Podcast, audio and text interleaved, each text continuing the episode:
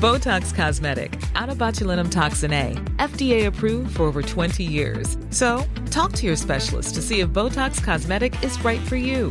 For full prescribing information, including boxed warning, visit BotoxCosmetic.com or call 877-351-0300. Remember to ask for Botox Cosmetic by name.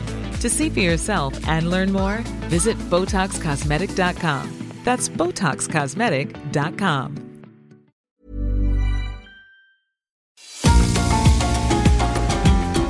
GastroLab es un lugar donde cabemos todos.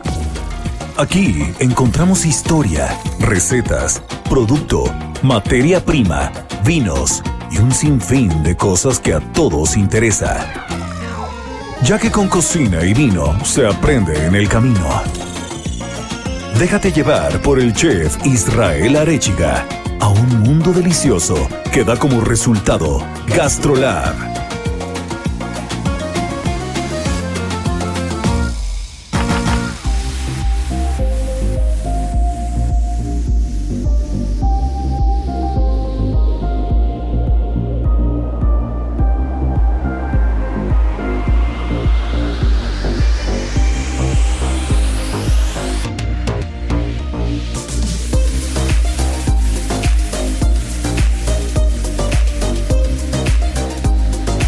Hola amigos, ¿cómo están? Excelente fin de semana a todos, qué gusto escucharnos otra vez.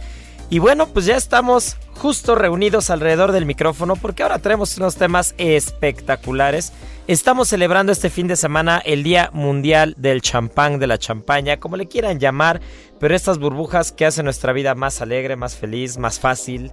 Eh, también tenemos por ahí el Día Mundial de la Pasta, uno de los grandes inventos en la gastronomía, en la historia de la gastronomía.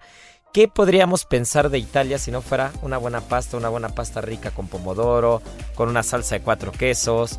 Qué delicia de verdad la pasta. Y bueno, también tenemos aquí como cada ocho días a nuestra querida Miriam Lira, que nos va a estar platicando de un chef, un chef muy particular, que le ha servido a la reina Isabel, que ha participado en Masterchef, un chef llamado el chef Stobel. Así que bueno, pues no se pierdan el programa porque esto va a estar buenísimo y comenzamos. Las 8 de Gastrolab. Es momento de dar un repaso por nuestras páginas.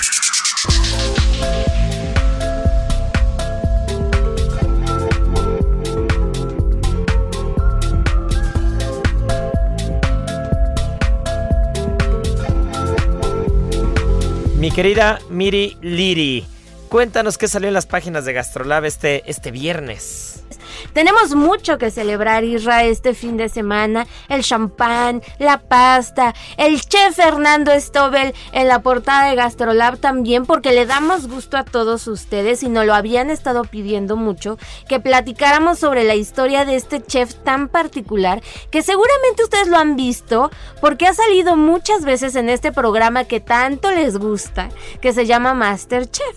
Y ha sido invitado, juez invitado, se porta muy bien con los participantes participantes, les da muy buenos tips. Entonces les hicimos caso y esta semana está engalonando las páginas. ¿Y pues qué tiene de particular el chef Stobel? Pues bueno, él es mitad británico y mitad mexicano. Y como ya tú decías eh, al inicio del programa, le ha servido a la reina Isabel en múltiples ocasiones. Tiene firmado un contrato de confidencialidad, entonces no nos pudo confesar muchas cosas acerca de ella, pero pues sí, cómo fue que llegó al Palacio de Buckingham y todo lo que ha hecho para salir adelante en esta industria gastronómica tan complicada. Oye, y aparte, aparte en un lugar en el que eh, por kilómetro cuadrado la cantidad de restaurantes, el nivel de restaurantes, eh, realmente las experiencias gastronómicas que hay en Reino Unido en general, pero en particular en Londres, es, es, es, de primer mundo. O sea, compite con España, con Francia, con los grandes países gastronómicos. A pesar de que Reino Unido no tiene una gastronomía tan, tan compleja, ¿no? No tiene una gastronomía tan completa. Así es, pero fíjate que su restaurante, él tiene un restaurante en Londres, justo como, como tú mencionas, se llama Stovels y pues bueno, está dentro de los 20 mejores restaurantes de la ciudad, entonces ha hecho un gran trabajo. El chef Fernando ya tiene tres años viviendo en México y pues se ha estado poco a poco adaptando pues a todo el dinamismo de la Ciudad de México, está viendo si va a emprender algo por acá, este, si va siguiendo haciendo mm, reality shows o a qué se va a dedicar ya en específico este chef. Entonces, este, pues tiene una historia súper interesante. Él nos contaba que desde niño él acompañaba a su mamá, que se llama Elizabeth, casualmente, eh, pues a todos sus eventos que ella tenía en la embajada británica, ¿no? Y que desde entonces a él le gustó la cocina, siempre se metía, eh, le gustaba mucho preparar trufas. En una ocasión, este, incluso hasta le dijeron, bueno, es que tú haces las trufas en el baño porque cuando se le decía a su mamá, ya nos tenemos que ir, se iba y se escondía en el baño y ya después salía y se volvía a meter a la cocina. Entonces desde muy chiquito le llamó la cocina y pues bueno, a su papá y hemos escuchado mucho este tipo de historias, no estaba de acuerdo con que él fuera chef, ¿no? Entonces, a escondidas se tuvo que meter a la escuela de cocina. Ya después, cuando fue creciendo y mejorando en todo este, en toda esta profesión, pues ya la familia fue, pues, aceptando que, que él quería ser un cocinero.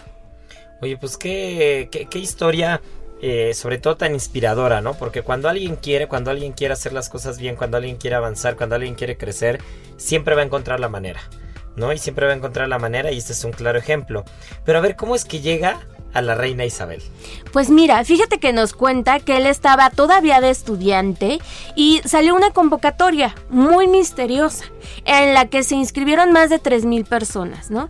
Él se inscribe muy expectante, sabían todos que era para un puesto pues alto, o sea, dentro de, de, las grandes esferas. Y pues bueno, empieza este concurso, empieza a pasar las etapas, 3.000 participantes y resulta que el chef Fernando Stobel gana, ¿no? Gana este concurso y pues la noticia es que iba a ser pues chef ejecutivo de un importante jefe de Estado de Medio Oriente. Y ahí empieza esta historia como gigantesca para él. Empieza a cocinar para para un montón de jefes de Estado, para los Beckham, para grandes artistas, para Bono de YouTube y se empieza a hacer de una popularidad muy grande en Inglaterra sobre todo. Y pues bueno, un buen día le dijeron que iba a estar él encabezando un gran evento en el que no le podían decir este para quién iba a servir. Nada más que le iban a pasar como el menú que era hiper mega secreto y que pues que él dejara todo listo para para um, dar y deleitar a, más de mil este, comensales, ¿no? Empieza él a ver el menú y su sorpresa es que le tenían preparado como, como regalo, como sorpresa, que él iba a dar como algunos canapés e inicios de, de menú para la reina Isabel. Entonces, se entera casi casi como al momento, este, y empieza como toda esta dinámica de, de, servirle a la reina, ¿no? Él, pues por experiencia con su madre, que ella había trabajado en la embajada británica, pues ya conocía todos los protocolos, sabía muy bien de qué se trataba todo pues todo el, los dimes y diretes que tiene que haber en la realeza y pues no le fue tan complicado digamos adaptarse pues a todo este dinamismo que hay dentro de ese mundo gastronómico que es en la realeza. No, y que me imagino que los protocolos, los estándares son bastante puntuales, ¿no? De ser bastante delicados. Imagínate servirle a la reina Isabel, ¿no? Y, y todo lo que debe envolver toda esa experiencia, sobre todo el tema de, de cuál es el deber ser de cada cosa y el, y el, y el protocolo correcto para proceder en todo, ¿no? O sea, sientes que no puedes ni respirar si no, si no tienes permiso, ¿no? O si no hay un protocolo. Aparte platicaba algo de los menús, ¿no? Que los menús ya estaban firmados, que no los podía manchar, o sea, que tenía que ser muy cuidadoso. Así es.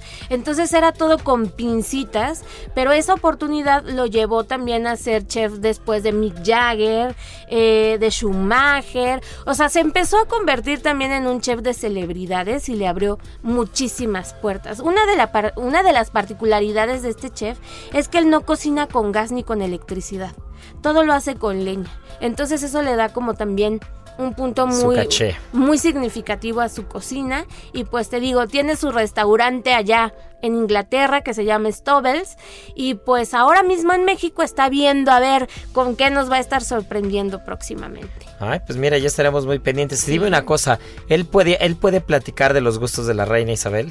No puede, lo tiene prohibidísimo, porque firmó un contrato de confidencialidad que se lo tiene que llevar, bueno, todos esos secretos a la tumba. No puede decir si a la reina Isabel le gusta el aguacate, o si no le gusta el ajo, o si no le gusta pues algún platillo súper típico inglés, por ejemplo. Imagínate, ¿no? Sería muy chistoso que a la reina no le gustara el fish and... El fish and chips ahí. Sí, sí, sí, sí, sí, sería graciosísimo. Pero no, o el té, ¿no? O sea, que no le gusta la hora del té, por ejemplo. No lo sabemos, no lo sabremos, pero bueno.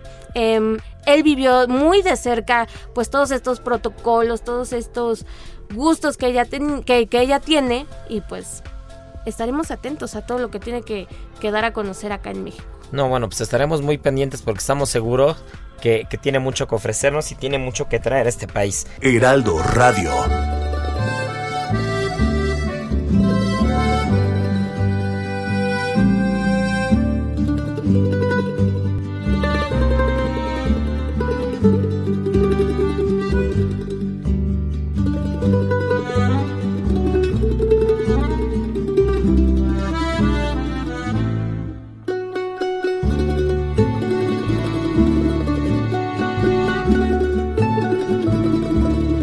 Pero bueno, pasando a otro tema, a un país que si bien está en Europa, eh, tiene una costumbre gastronómica, tiene unas bases históricas, tiene eh, materia prima de primera calidad, unos restaurantes espectaculares, eh, los mejores tostadores y compradores de café, porque no son productores, pero son los mejores tostadores y los que mejores, los que mejor tratan el grano del café en el mundo.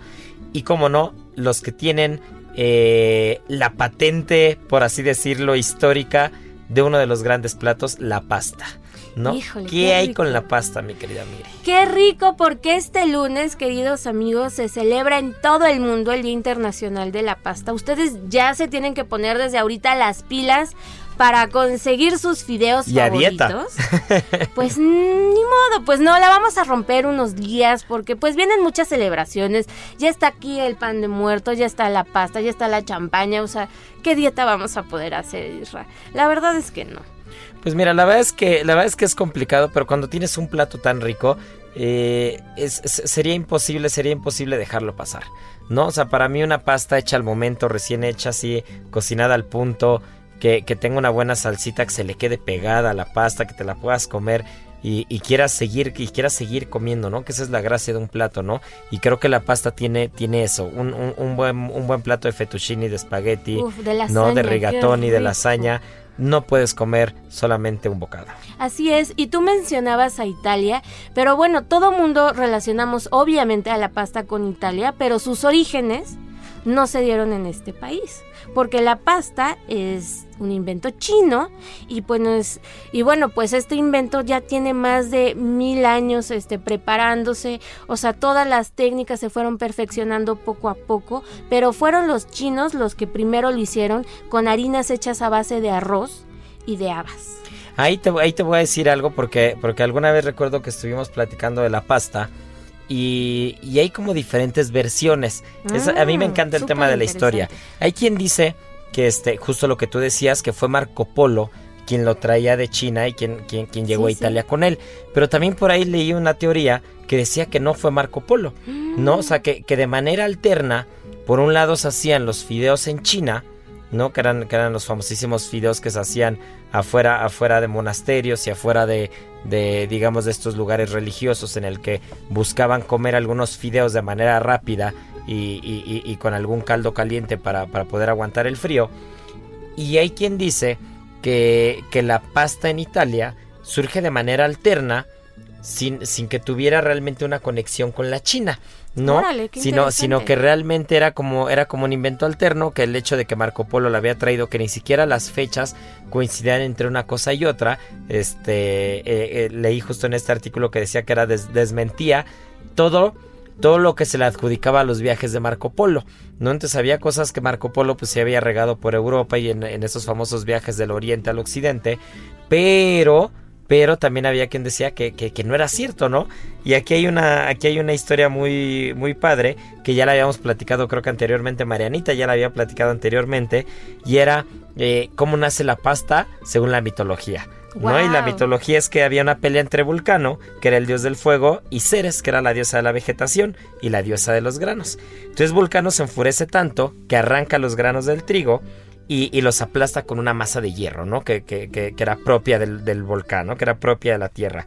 Y la harina le introduce en la boca del Vesubio, entre las llamas y vapores, y después agarra aceitunas, exprime las aceitunas y con el jugo de aceitunas llega la humedad a, esta mezcla y como resultado se obtiene el primer plato de pasta, ¿no? Entonces esa es una historia de la mitología que, este, que también intenta explicar eh, el origen de la pasta, ¿no? Creo que no es tan real como la de Marco Polo, pero entre si es una, es otra, si fueron los etruscos, si fueron los chinos, sin importar quién fue, realmente la pasta es un plato que hay que celebrar. Sí, siempre. Y la verdad es que para obtener una buena pasta, ¿tú cuáles dirías que son los elementos esenciales? Hay quien dice que es la cocción más que la salsa.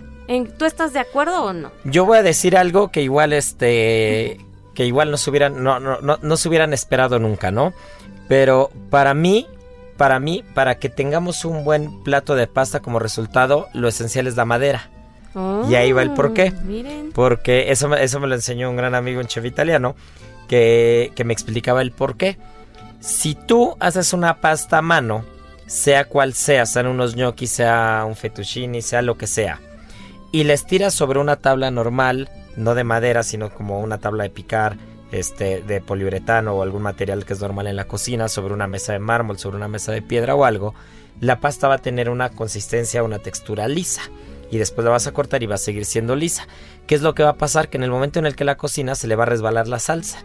Porque si tiene queso, pues seguramente tendrá una base de grasa y se va a resbalar. Si tiene una salsa de tomate con aceite de oliva, se va a resbalar. Sin embargo, cuando tú vas amasando y cuando vas haciendo la figura de los ñoquis, vas haciendo los rigatones, vas haciendo, eh, no sé, el fettuccine, el espagueti o todo, y tú vas amasando en la madera, la madera le va dando una textura muy peculiar que microscópicamente hablando hace que la pasta sea como rasposa.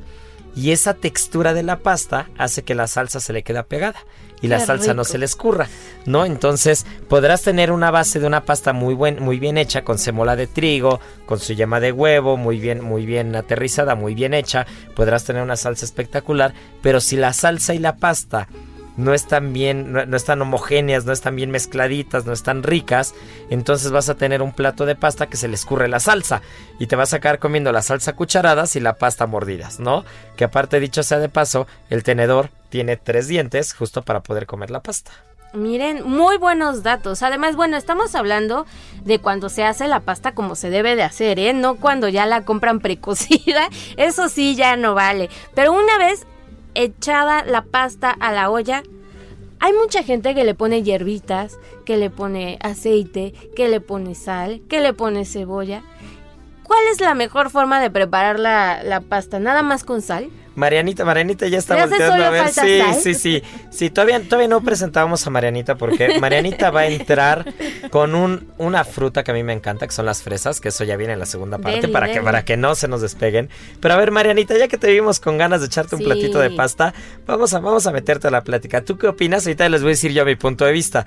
¿Tú qué opinas en relación de ponerle aromáticos, aceite, lo que sea, al agua de la cocción de la pasta? Yo creo, bueno, al menos yo no soy fan de eso. Yo creo que solamente necesita como sal para que con la cocción la pasta empiece a agarrar el sabor, porque al final después como que le das un choque de, baño inverso, entonces pues, siento que con el agua se le escurre el poco sabor que ha como agarrado. Entonces creo que más bien es más importante tener como una buena salsa para que tengas como una pasta muy rica. Pues mira, justo, justo por ahí eh, yo lo que sé y lo que, lo que he escuchado de varios amigos que, que hacen cocina italiana es que, y tiene toda la lógica, porque al final todo tiene lógica, cuando nos ponemos a pensar en las cosas y, le ponemos un poquito de coco, nos damos cuenta que todo tiene una lógica. Si tú, si tú aromatizas el agua con dos ramas de laurel o con tres pimientas, con un cacho de cebolla, con un cacho de, de ajo, número uno, tendrías que dejarlo durante una o dos horas hirviendo esa agua para hacer un caldo que tenga sabor. Y número dos, la pasta tiene una cocción tan corta que no alcanza a absorber ese sabor. ¿No? Entonces, la sal, porque al final la sal se penetra y la sal se disuelve en dos segundos en el agua. Pero los sabores o los aromáticos tendrías que meter muchísimo laurel, muchísima pimienta, hacer un caldo de laurel y pimienta y después cocer ahí la pasta y que la pasta esté suficiente tiempo para que absorba el sabor, ¿no? Y entonces tú dices, ok, yo voy a meter a cocinar una pasta que se va a aventar si está hecha a mano 6 minutos y si está en caja 12 minutos. Eh, la voy a meter a cocinar, la voy a meter a hervir en agua con cebolla, con ajo, con laurel y todo pues número uno, de aquí en lo que el agua agarra el sabor del ajo, laurel y la cebolla, si fuera tan rápido no tardaríamos nosotros horas o días enteros en hacer fondos, número uno, ¿no? Y número dos, eh, ¿cuánto sabor tendría que agarrar de cebolla, de ajo, de laurel? Para que realmente saques la pasta y después con todo y la salsa que le vas a poner se note el aroma, se note el sabor. Realmente, realmente no tiene sentido. Como decía Marianita, es mejor hacer una salsa con un buen toquecito de ajo, un buen toquecito de cebolla, que esté rica y entonces pues ya, ya vas a tener mucho más sabor, ¿no? Delicioso suena todo eso. Así es que ya sabemos todos que nada más agüita, salecita y listo. No, y al que le guste ponerle y porque le parece bonito, romántico, porque es la, porque es este la, la tradición de la familia, pues que lo siga haciendo, La ¿no? receta de la Pero, pero, eh, siendo honestos, pues no tiene, no tiene mucho sentido. Marianita, cuando piensas en pasta, ¿qué pasta te gusta a ti? Ay, creo que los ñoquis o la lasaña. Sí, los A, amo. a ti, Miri. Sí, 100% la lasaña. Yo soy team lasaña. Sí, Sí, ¿no? Somos como Garfield. Sí, la sí, verdad, la verdad sí. para mí la- una lasaña bien hecha es así impecable. Yo tengo que reconocer que soy muy, soy muy poco antojadizo de la cocina italiana en general. O sea, difícilmente despierto diciendo hoy tengo ganas de un plato de pasta. Casi ¿Cómo nunca. Pasa creo que diario. Sí, diario sí, quiero sí. pizza, diario quiero pasta. Sí, no, a mí, me- a mí me pasa al revés. ¿Pero tienes O sea- algún lugar favorito en la ciudad para comida italiana? Ay, te voy a decir, mira. eh, tengo muy buenos amigos que hacen comida italiana. entonces diría, es- esta sartoría de Marco Carboni, que, Claro. que es muy bueno, que es un, sobre todo que es un maestro al momento de hacer la pasta. Él es originario de Módena. Estuvo, estuvo en el, en el famosísimo restaurante eh, de tres estrellas, Hostería Francescana, que es, que es una delicia de Massimo Bottura. Eh, tengo también un gran amigo a Julián Martínez de Sepia, Yo que hace, amo ir a Sepia. Sí, que, que- tiene una cocina impecable y espectacular. Eh, recientemente una conocí muy bonita. muy bonita. Recientemente conocí la fornería del Beco que no había estado y la pizza estaba espectacular. O sea, realmente hay, hay varios lugares. México tiene muy buena tradición de cocina italiana, pero, pero sí, sí tengo que reconocer que no es algo con lo que amanezco con ganas. Pero si ya estoy ahí, este, como espectacular, porque la verdad la cocina italiana en México está muy bien hecha, ¿no? Está muy apegada a la realidad. Pero bueno, pues no se nos despeguen porque vamos a tener aquí muy pronto, en unos minutos tenemos a Sofía Bernín, que es una de las grandes importadoras de vino en México, de las grandes sommeliers, de esas personas que aterrizan el vino y lo hacen terrenal, hacen que, que cualquiera lo podamos entender, que podamos disfrutarlo. Y tenemos a Marianita Ruiz, que ya platicó un poquito de la pasta, pero la tenemos con las fresas, que de verdad, si no es uno de los grandes frutos en el mundo, no sé, no, no, no, sé qué otro fruto podría, podría sustituir a las fresas. Pero bueno, pues no se nos despeguen porque esto es Gastrolab y continuamos. ¿Sabías que, a pesar de no ser tan popular, el queso feta goza de un sabor delicioso y es excelente para mantener el sistema inmunológico fuerte por sus niveles de tiamina, vitamina A y probióticos?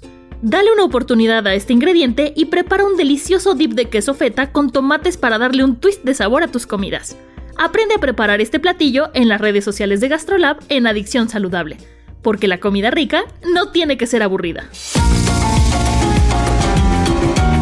Gastrolab es un lugar donde cabemos todos. Vamos a una pausa y regresamos.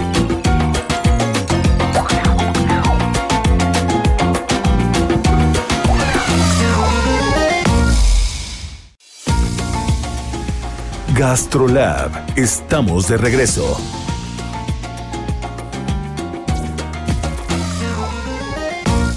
¿Sabías que, además de contener pocas calorías, el queso cottage es una importante fuente de proteínas, fósforo, selenio y vitaminas B12?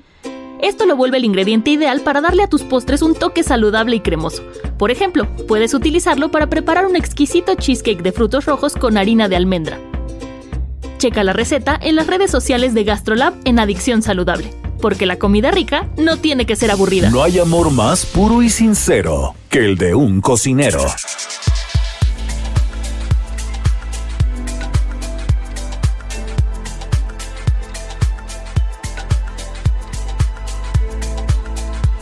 Bueno, pues tal como se los platiqué al inicio del programa, ya estamos de vuelta y ya tenemos aquí a una querida amiga, a una conocedora, Hey everyone, I've been on the go recently Phoenix, Kansas City, Chicago. If you're like me and have a home but aren't always at home, you have an Airbnb. Hosting your home or a spare room is a very practical side hustle. If you live in a big game town, you can Airbnb your place for fans to stay in. Your home might be worth more than you think. Find out how much at airbnb.com/slash una dragona, bon vivant. Ahora sí que cualquier adjetivo que se le pueda dar a una persona que disfruta de la comida, del vino, de la plática, del buen chal. Mi querida Sofía Abernín, qué gusto tenerte aquí en Gastrolab Radio. Gracias por tomarnos la llamada. Y, y tal como lo platiqué al principio, eh, pues en el marco del día del champú, de la champaña, de las burbujas, pues qué mejor que tener a una experta que le sabe bastante al tema. Bienvenida, mi querida Sofía. siempre llego botella en mano a donde me inviten. Y saludo a todos, qué alegría. Oye, pues qué gusto. Pero para poder hablar del champú, pues primero hay que empezar a aterrizar el tema, ¿no? ¿Qué es el champán para quien nos está escuchando? Y siempre lo he escuchado en las películas fancies, lo ve en las cartas de restaurantes como una bebida inalcanzable, pero, pero vamos a aterrizarlo, vamos a hacerlo terrenal. ¿Qué es el champán como tal? Mira, es muy fácil. Es cierto, en, Francia nada es fácil, todo es complicado. Porque así somos, así somos los franceses, todo lo hacemos complicado. El champagne es un vino espumoso que se elabora de una de las tres uvas, que es Chardonnay, una de las tres uvas autorizadas, Chardonnay, Pinot Meunier y Pinot Noir, que es, las dos últimas son tintas, así que en su mayoría el champagne es un vino blanco de uva tinta, ¡ay! elaborado con lo que se le llama el método tradicional. Antes se le llamaba método champenois, pero ese, ese término está prohibido desde 1982, porque pues como lo adoptaban en otros países del mundo, se asumía que era como champagne y pues no. El champagne es un vino espumoso elaborado de esas tres uvas, elaborado con el método tradicional. Al ratito les explico qué, qué es este método, que se elabora en la región de Champagne.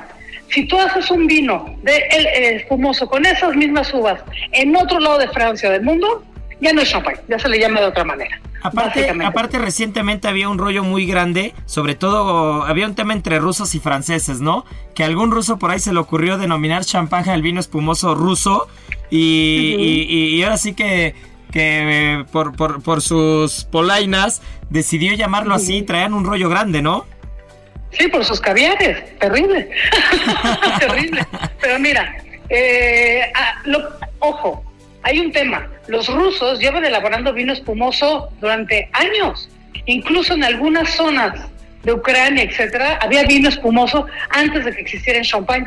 Entonces, bueno, aquí hay una confusión, pero champagne, efectivamente, ese nombre champagne es totalmente francés y bueno, es de las marcas, de las denominaciones más protegidas que hay en el mundo, al punto, a ver, ahí les da un chisme así de lavadero, ¿no? Eso. Yves Saint Laurent, el, sí, no, pues es el que nos gusta, el que tiene carnita pegada al hueso.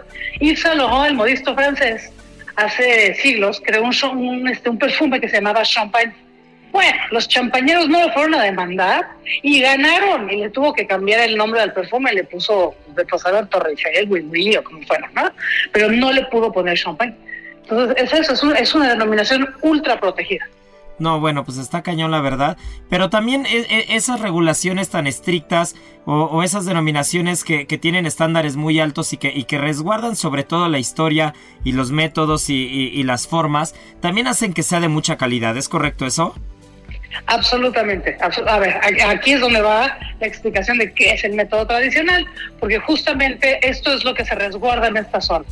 La primera fermentación, que es la que ustedes conocen, ¿no? donde sucede la primera magia, que es la que transforma el jugo de unas uvas así vulgares, por decirlo de alguna manera, en una bebida alcohólica ya que se, que se, que se empieza a dar a respetar, ¿no?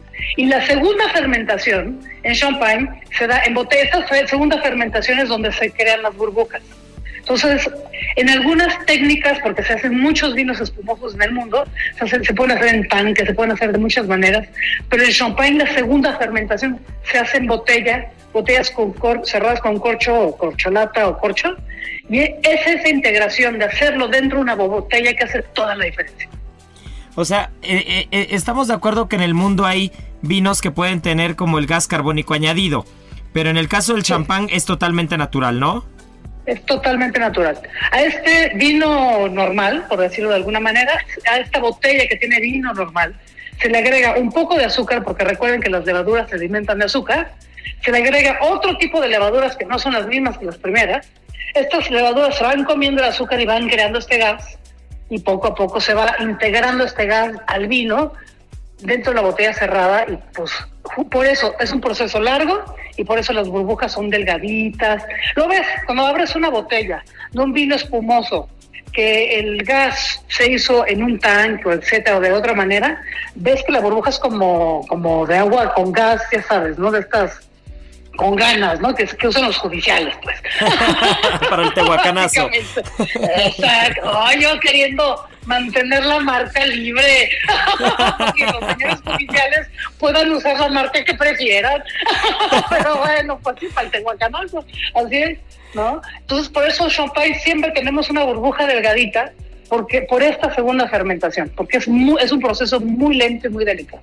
Y para quien nos esté escuchando, uno de los datos curiosos que me gustaría que nos platicaras es, ¿qué es el degüelle? ¿En qué momento se llega a congelar a veces el cuello de la botella? ¿Qué hay con, qué hay con eso que quien nos escucha y dice, a ver, yo alguna vez escuché que congelaban el cuello de la botella, que se degollaba, ¿a qué se refieren?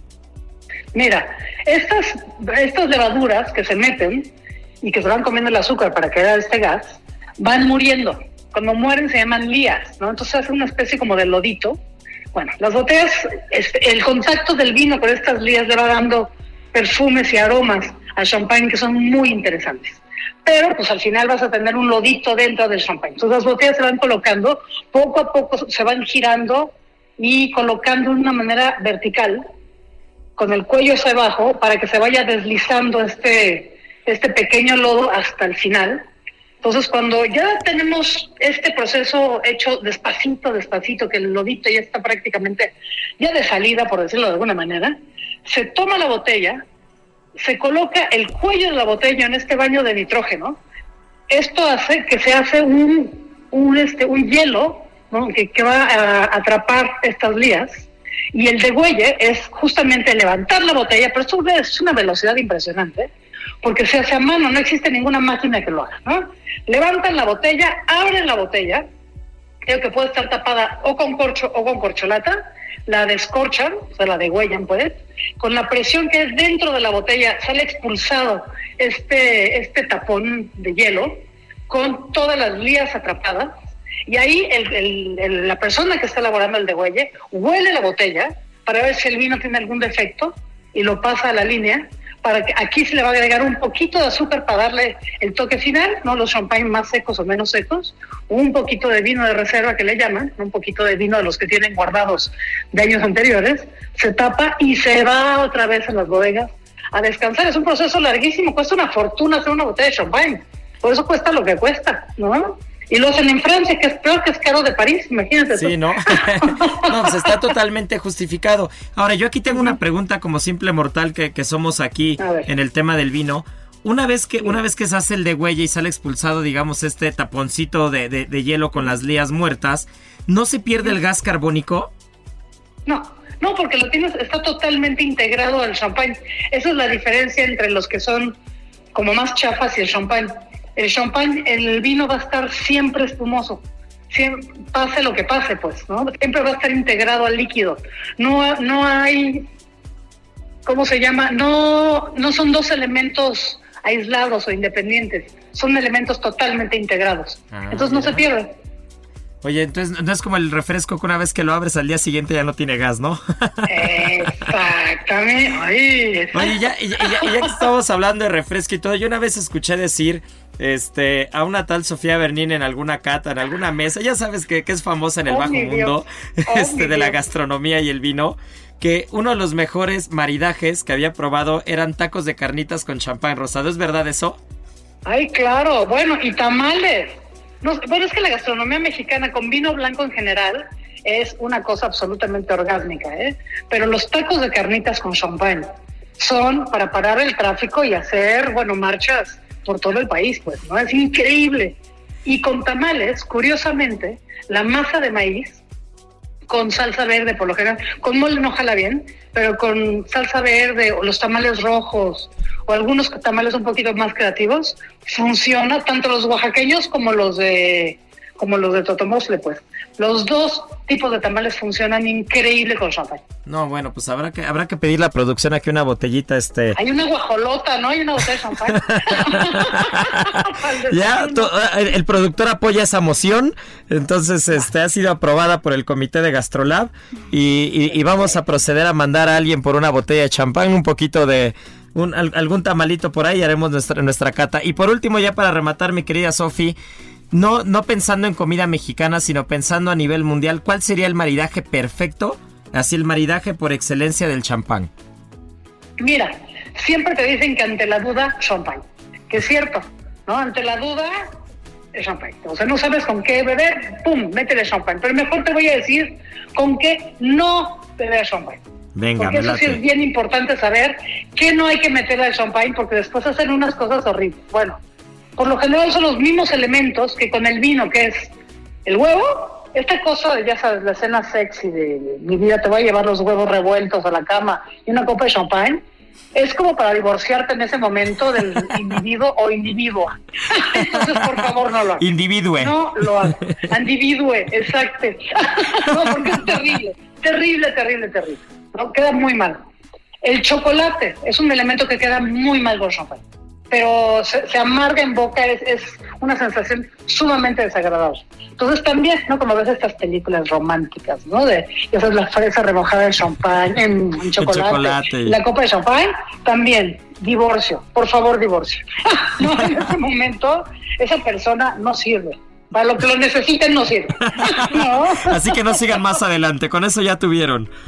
Exacto. Si les trae una guajolota con champán, bueno, en ese momento amárrenlo a la cama. Es para toda la vida. amárrenlo a la cama, pues. Ahí es. No, esos son los buenos. Ahí es, ahí es. ¿Y qué opinas de quien le mete algo a la copa? Sea una cereza, fruta, manzana picada, todo eso que, que parece un clericó de eso. Mira, está bien. Yo creo que hay, en la galaxia tiene que haber otra, otro planeta para eso. no, no, en este planeta tampoco los queremos. No le metan cosas a sus copas. Imagínate tú, es como, mira, te voy a dar otro ejemplo. En los años 60 había un instrumento súper de moda, que era como una especie de escobilla, ¿no? que hasta la, montaban en collares, que sacaba como unos bracitos y se lo metían a la copa de champán para quitarle las burbujas. Bueno, tú nomás veías la cara de los productores de champán que habían pasado tres años metiéndole burbujas a cosa esa para que llegue de X, ¿no? Así con el literal, con el cosito y a quitarle la burbuja. Bueno, indignados. Otra cosa, otro tip, el champán, sí, las flautas son una belleza. Sí, las copas, según el pecho de María Antonieta, son una belleza.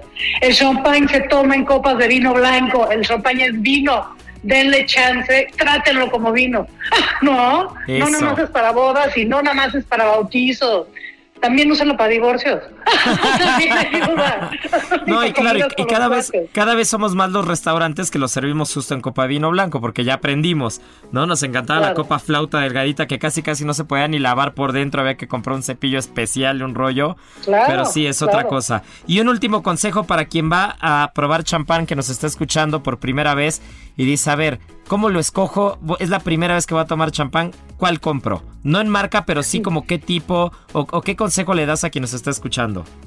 Mira, empiecen siempre por lo- los bruts, son las champañas que menos, las, las más secas, por decirlo así. Hay champañas más secas, pero bueno, en México prácticamente no llegan. Pero brut es una champaña seca, tranquilo, tiene un poquitito de azúcar, no se percibe, este, pero son champañas muy agradables. Váyanse por ahí después. Cada bodega va a tener un estilo diferente. Háganse un favor, no siempre compren la misma marca, váyanle variando, ¿no? Hay tiendas de vino, ahora compren en internet, un día compren de una, después compren de otra y vayan comparando digan, "Mm, miren, este como que sabe más a pan tostado que eso. Esos aromas son naturales en champaña, es normal que sepa pan tostado. Ustedes no están alucinando, no se han vuelto locos. Está bien. Entonces vayan haciendo comparaciones compren tres marcas diferentes, siéntense y digan, ah, este estilo me gusta más, este estilo está más ácido, este es menos ácido, este sabe más a manzanitas, yo qué sé, ¿no?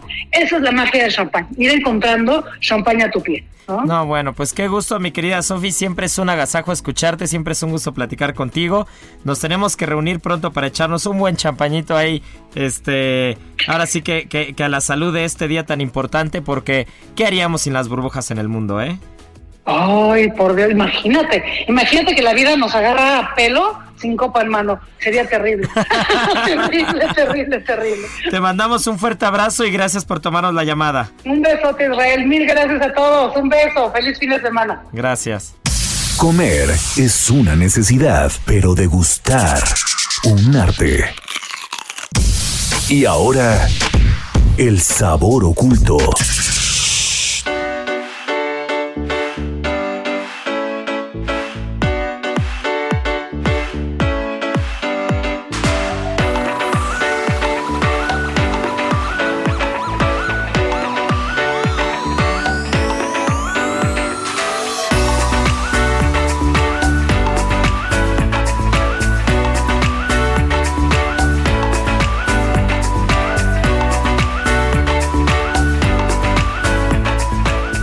Pues ya nos dijo Sofi y Marianita que no podemos meterle fresas a la copa de champán. Para, para ellos hay otro planeta en otra galaxia.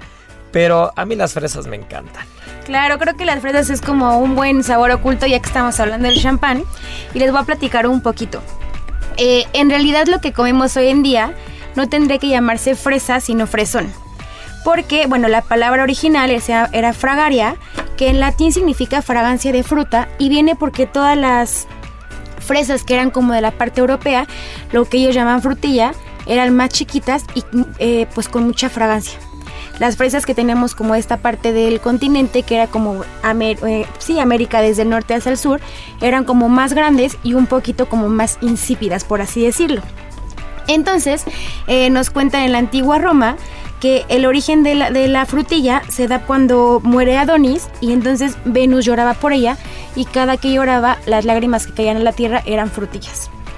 Pero eh, pues muchos siglos después, por ejemplo, eh, Luis XIV, cuando estaban como en la época de la guerra de sucesión española, temía porque la corte eh, con este tratado de paz dejara a, Versalles sin el acceso a las riquezas de América. Entonces manda como a un amigo suyo que eh, justamente se apellidaba Fresier, como el pastel este famosísimo francés, eh, a América como para investigar qué estaba pasando con este tratado y llega a Chile.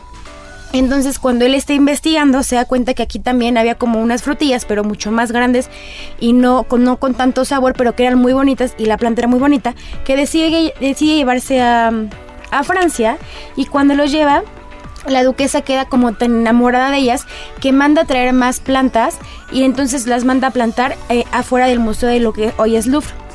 Y le gustaban tanto que cada que salía de, de viaje hacía que le llevaran como grandes cantidades de plantas para eh, ponerle donde ella estuviera y cuando regresaran las volvían a plantar afuera del museo.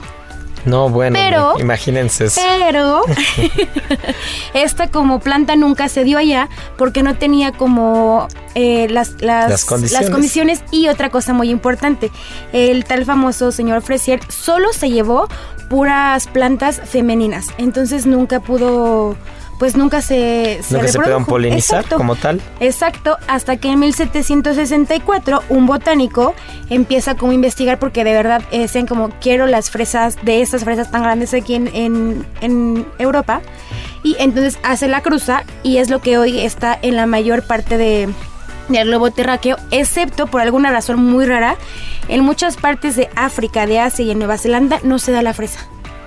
Ah, mira, O sea, han hecho como hubiera imaginado eso. han hecho como muchos estudios y han eh, mezclado la americana con la chilena, la, con la frutilla y no nomás no se da.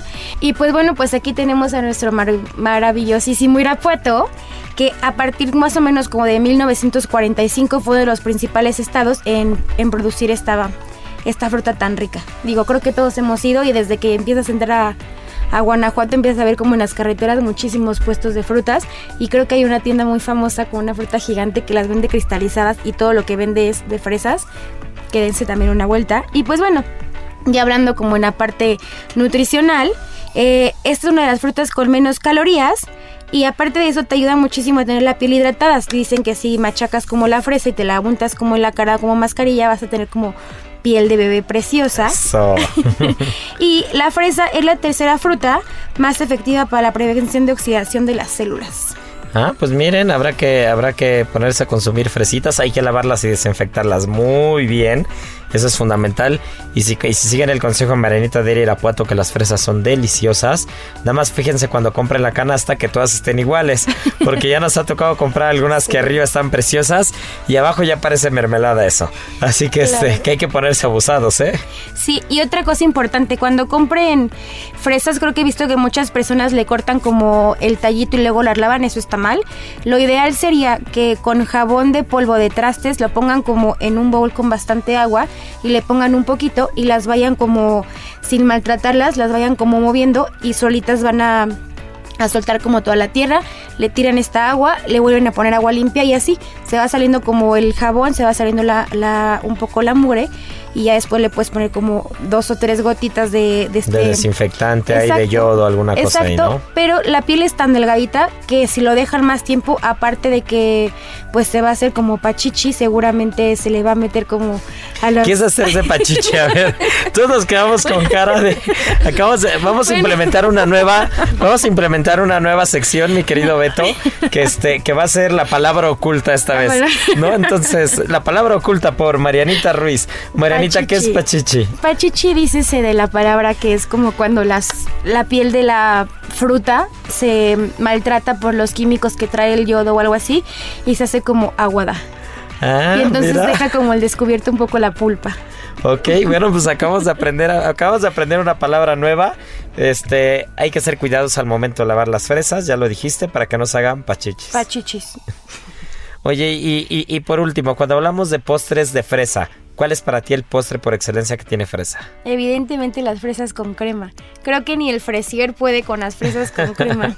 Bueno, pues les voy a dar un tip, échenle leche en polvo. Hagan las, hagan las fresas con crema, la, la- la- la cremita de la marca que quieran, azúcar, un poquito de canela en polvo y échenle leche en polvo. Leche en polvo, la marca que quieran, unas dos cucharadas de leche en polvo, meten las fresas ahí y no saben qué delicia. Para mí también las fresas con crema me matan. Son lo máximo, sí.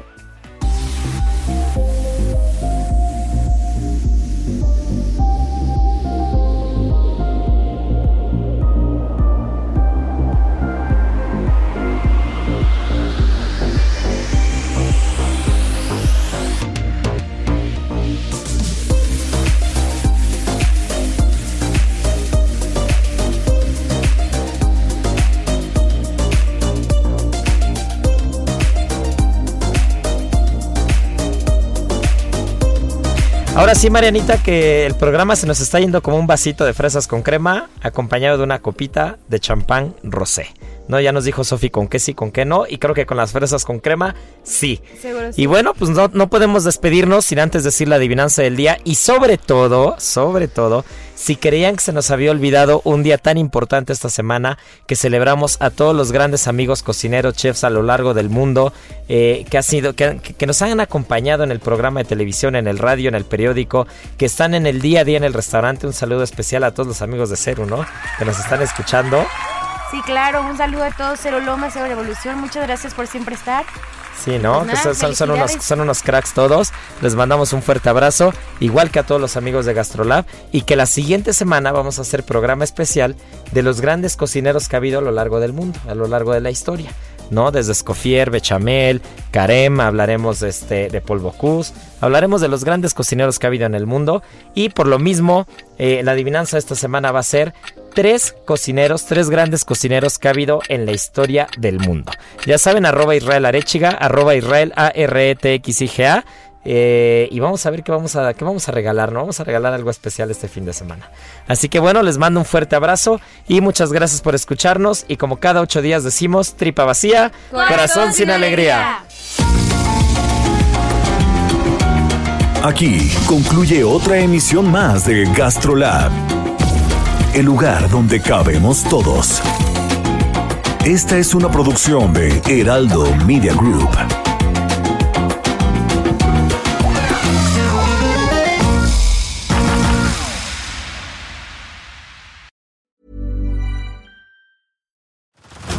Head over to Hulu this March, where our new shows and movies will keep you streaming all month long. Catch the award winning movie Poor Things, starring Emma Stone, Mark Ruffalo, and Willem Dafoe. Check out the new documentary, Freaknik The Wildest Party Never Told, about the iconic Atlanta Street Party. And don't miss FX's Shogun, a reimagining of the epic tale, starring Anna Sawai. So, what are you waiting for? Go stream something new on Hulu.